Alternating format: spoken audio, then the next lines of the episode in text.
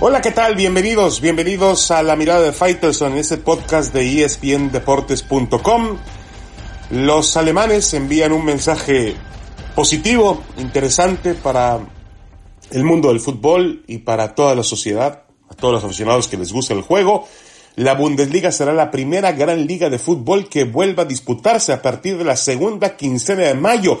La determinación ha sido tomada por la propia eh, canciller alemana Angela Merkel, que ha dicho que es una de las decisiones más audaces que han tomado y que ahora tienen que cuidar que la situación no se vaya a descontrolar. Los alemanes, la superpotencia europea Alemania, toma la iniciativa y envía un mensaje de positivismo hacia el mundo, hacia el aficionado, hacia las personas. Va a regresar con ciertas eh, restricciones, con reglas diferentes, pero va a regresar y eso ya es una buena noticia. Lo mismo está ocurriendo, hemos visto imágenes de los futbolistas del Barcelona, del Real Madrid, llegar con tapabocas o cubrebocas a los, a los diferentes entrenamientos. Eh, esto va a ir regresando poco a poco. Obviamente hay que tomar en cuenta que los tiempos son diferentes en cada, en cada nación y que obviamente eh, ello va a significar que habrá distintos eh, métodos, planes para poder eh, operar en diferentes ligas del mundo. Por ejemplo, en México, según me dicen, se está hablando de regresar también primero en entrenamientos diferenciados a partir de quizá la última semana de este mes de mayo y luego tratar de resolver un calendario donde los equipos viajen poco y que los viajes que hagan lo hagan vía autobús para evitar que tengan que subir un avión o pasar por aeropuertos.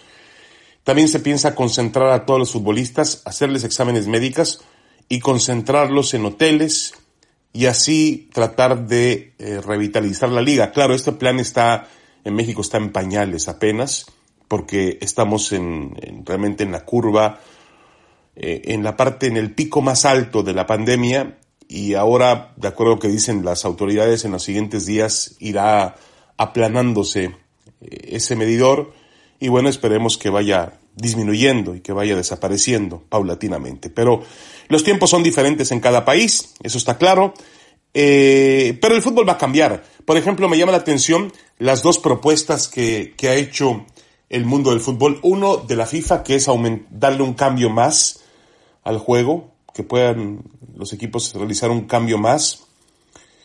Y el otro tiene que ver con la Asociación de Futbolistas Ingleses que están sugiriendo disminuir el tiempo de juego, bajarlo de los 90 minutos. Son opciones interesantes las dos, porque el futbolista no va a estar físicamente al tope, no va a estar mentalmente al tope y no va a estar futbolísticamente al tope. No habrá aficionados en las tribunas. Veremos un juego completamente diferente. Punto. Es, el mundo afrontó una, está afrontando una pandemia y el fútbol no volverá a ser el mismo. No sé si para siempre o por mucho tiempo, pero no volverá a ser el mismo. Los jugadores de fútbol dejaron de patear un balón, dejaron de correr. No, no, yo no. Y eso pasa con todos los atletas, ¿no? Claro, hay otros deportes donde es más fácil mantener la condición física o están más acostumbrados a trabajar de forma individual, pero el fútbol no deja de ser un deporte de asociación, de conjunto, no deja de ser un, deporte de compañerismo, un deporte de contacto, sí, de acuerdo. Y hablando de deportes de contacto, el fin de semana también regresa la UFC, será una prueba interesante para ese tipo de, actividades. Vamos a ver cómo les va en, la Florida. También eh, ya tiene una fecha NASCAR, pero bueno, ahí las condiciones son diferentes. Es un, auto y, un solo piloto. Eh, cada deporte es distinto, ¿no? Le ha costado muchísimo trabajo al deporte de Estados Unidos dar una fecha a pesar de la desesperación que existe. Los principales deportes de conjunto, sea el básquetbol, sea el béisbol, que no ha podido comenzar su temporada, el básquetbol la tiene detenida, y el fútbol americano pues corrió, entre comillas, con buena suerte porque le tocó justo la temporada muerta el tema del coronavirus y aparentemente ya para octubre podrá comenzar la temporada sin ninguna clase de, de problema o quizá restricción. Ojalá, ojalá que así sea. Hoy, realmente el mensaje que leemos es que los alemanes han dicho que vuelven a jugar fútbol. Y está bien, está bien, punto, tenemos que volver a la normalidad. Dejémonos de, absurdos de decir que, están tomando riesgos. Sí, toda la vida es un riesgo. También podemos salir a la esquina y, de alguna manera eh, perder la vida y, y, tener un accidente. Así es la vida, hay que tomar riesgos. Obviamente, tener mucho cuidado, hay que tener mucho cuidado y lo tendrán en los procedimientos que hay que cumplir para que el juego no, o como dice la señora Merkel, que la situación no se vaya a descontrolar. Yo creo que es un riesgo muy válido que toma el fútbol alemán. Esperemos que sea un éxito. Vamos a una pausa y regresamos. Tenemos más temas en la mirada de Faitelson. No se vayan.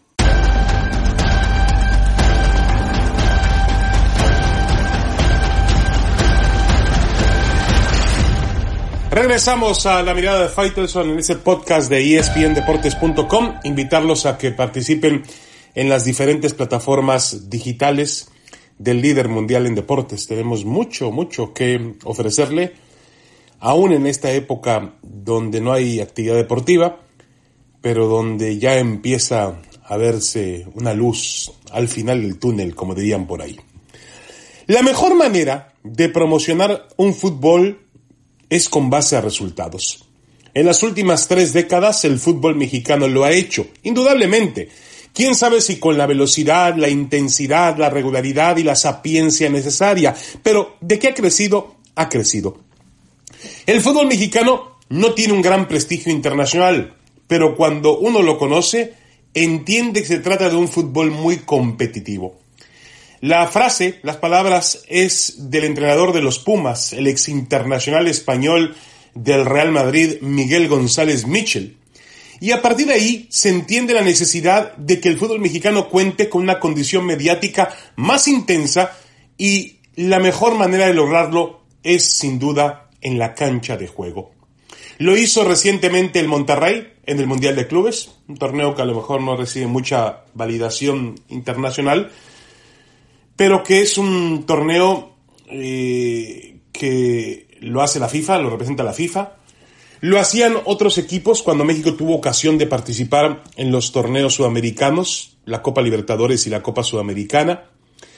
La CONCACAF, la zona que geográficamente le corresponde al fútbol en México, no tiene una gran proyección a nivel internacional. Y en cuanto a selecciones, México ha aprovechado la Copa de las Confederaciones y los Mundiales para forjarse cierta reputación. No al nivel que todos quisiéramos, pero el combinado mexicano, la selección ha pisado con fuerza las rondas iniciales de los Mundiales, de las Copas del Mundo, y ha dejado en evidencia su deseo de competir cuando tiene enfrente a las grandes potencias del juego. Los últimos años incluyen triunfos en mundiales sobre Alemania y Francia y batallas honrosas contra Brasil, Argentina y la propia Alemania. ¿Basta con eso? La respuesta es no. Un fútbol con el potencial del mexicano, el número de habitantes en el país y de aficionados y de mercados que tiene, porque tiene otro mercado en Estados Unidos. Un fútbol que ha tenido tres exposiciones y tendrá una cuarta en el 2026 como local en campeonatos mundiales. Incluye el Mundial de 94 en Estados Unidos, donde México fue evidentemente el equipo de casa y que no ha podido dar un golpe de autoridad en la cancha. Es un fútbol subdesarrollado que sueña con dar ese paso de calidad. Al fútbol mexicano es verdad, le falta promoción no es tan malo como parece, ni tan bueno como creemos o creen algunos. Le falta dar un golpe de autoridad, un paso de calidad, del cual estamos tan cerca y tan lejos como los caprichos y la incertidumbre con la que se administra el juego. Hace poco acabamos de ver una decisión histórica muy triste de abolir la liga de ascenso, de abolir el ascenso y el descenso de la primera división son medidas que administrativamente se toman en contra, en perjuicio del juego y del avance del mismo. México ha tenido durante 60 años una mala administración de su fútbol en todos los renglones. han privilegiado más el tema económico, el tema del negocio, que la parte deportivo y, eh, deportiva. Y eso se ha notado en la cancha. Y la mejor forma de promocionar un fútbol no es a través de que sea un buen negocio. No entienden los dirigentes que la mejor forma de promocionar este fútbol e incluso de hacerlo un mejor negocio, más lucrativo, es elevando el nivel de la cancha de juego, elevando el nivel de la cancha de fútbol. Se han preocupado poco por producir futbolistas mexicanos, por darle oportunidad en la liga de la primera división, por venderlos a Europa para que desarrollen más y mejor talento. Ahí es donde el fútbol mexicano puede crecer, cuando tenga una selección que de pronto en un mundial de fútbol se asome hasta la instancia de semifinales. ¿Estamos cerca de verlo? No lo sé. Yo esperaría que sí. México, insisto, ha mejorado en los últimos 30 años. En los últimos 30 años ha ofrecido buenas actuaciones en los mundiales de fútbol, pero ha hecho tres mundiales en casa, prácticamente con el de 94, y no ha podido trascender todavía. ¿Usted se imagina lo que sería una potencia eh, como Argentina o como Brasil, hablando del continente americano, haciendo tres mundiales en casa? Pues los mundiales en casa son para aprovecharse, ¿no? Y México no lo ha podido hacer, lamentablemente. Sí, coincido con Mitchell, al fútbol mexicano le falta promoción. No es tan malo como dicen algunos, pero tampoco es tan bueno como creen otros. El fútbol mexicano tiene su nivel y le falta más promoción a nivel internacional. La mejor promoción es ganando partidos, ofreciendo buenas exhibiciones, montando buenas selecciones, teniendo un estilo definido, jugando algo. Veremos si Dios nos da la vida suficiente para poder atestiguarlo. Una pausa, regresamos, tenemos más en la mirada de Faitelson en este podcast de espndeportes.com. Ya volvemos.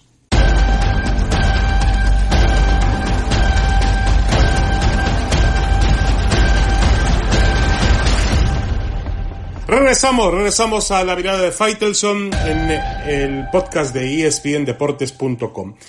Las imágenes que se colocan en las redes sociales muestran un escenario espectacular, una arquitectura vanguardista, asientos blancos, una iluminación poderosa y perfecta que baña un césped de verde profundo e impecable textura. El único detalle pendiente que le queda al nuevo estadio de fútbol en Mazatlán, en Sinaloa, en la costa del Pacífico en México, es muy simple. Un equipo que juegue ahí. La pregunta es, ¿Cuál es el orden correcto? ¿Primero el estadio y después el equipo? ¿O primero el equipo y después el estadio? La realidad es que un club que nace a partir de un buen escenario para jugar pierde cierta sensibilidad y esencia futbolística, pero por otra parte vivimos en tiempos diferentes, donde el fútbol es visto más que como una tradición o un arraigo, una plataforma de diversión y espectáculo profesional. A partir de ahí se entiende y se respeta el esfuerzo de casi 500 millones de pesos que ha hecho el gobierno de Sinaloa en Mazatlán. Pero construir un estadio, que tiene mérito, por supuesto, es apenas una parte del fútbol profesional. Lo más complicado ahora es conseguir un inversionista que sea, además de solvente y capaz y con dineros de procedencia lícita, un tipo dispuesto a arriesgar su dinero o patrimonio en el juego y que comprenda también que en el fútbol el fútbol solo es negocio en ciertas grandes empresas que descargan cargas fiscales o que la utilizan como un medio de publicidad para vender un producto. El nuevo dueño debe entender que tendrá algunos apoyos del gobierno, pero que con los dineros, los dineros del radio público están para construir escuelas y hospitales y no para invertirlos en un club de fútbol. Un hoyo sin fondo, Así se han referido algunos empresarios que de pronto se han metido en el fútbol.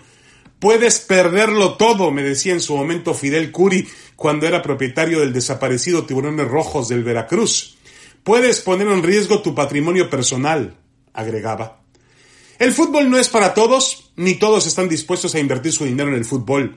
Hay dos ejemplos fehacientes, concretos, de grandes empresarios mexicanos que recientemente fueron parte del fútbol y que se fueron sin voltear hacia atrás. Carlos Lim, que no requiere presentación, y Olegario Vázquez Aldid, el dueño del Grupo Ángeles, Grupo Imagen. Este último controlaba el Gallos Blancos de Querétaro y parecía tener todos los elementos para quedarse por un largo tiempo en la industria, porque al mismo tiempo había realizado una gran inversión por un canal de televisión abierta, el canal eh, de imagen. Aún así, a pesar de que Imagen sigue transmitiendo los juegos de fútbol, ya no administra ningún equipo.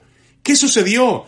¿Qué fue lo que un grupo tan sólido como el de la familia Vasquerraña, un apellido íntimamente ligado a la historia del deporte en México, se haya alejado repentinamente del fútbol? ¿Qué fue lo que les asustó? Pregunto yo.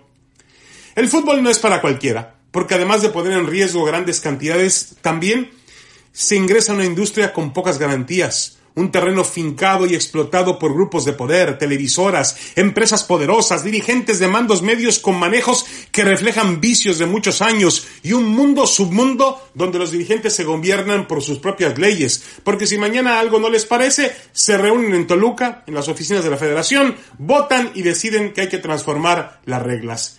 Es la durísima cancha a la que tienen que entrar los empresarios que deseen involucrarse en el fútbol mexicano. Es un tema casi de sangre. Debes llegar, llevar el juego en las venas, pero si te equivocas o tomas un camino diferente al que señala la cúpula del poder, puedes perderlo todo y terminar en la cárcel como alguna vez sucedió con un hombre llamado Emilio Maurer.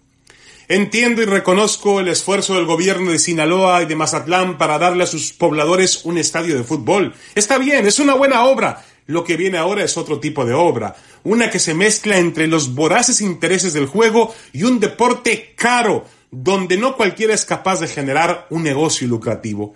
Habrá que encontrar un tipo decente, rico, inteligente y que lleve el fútbol en la sangre. Misión prácticamente imposible.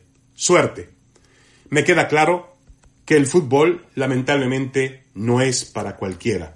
En México eh, se habla mucho de temas de la desaparición de la Liga de Ascenso, pero también es una realidad que cuesta trabajo encontrar personas que quieran invertir, arriesgar su dinero y su reputación en un juego que en México muchas veces no es tan limpio como lo es el fútbol.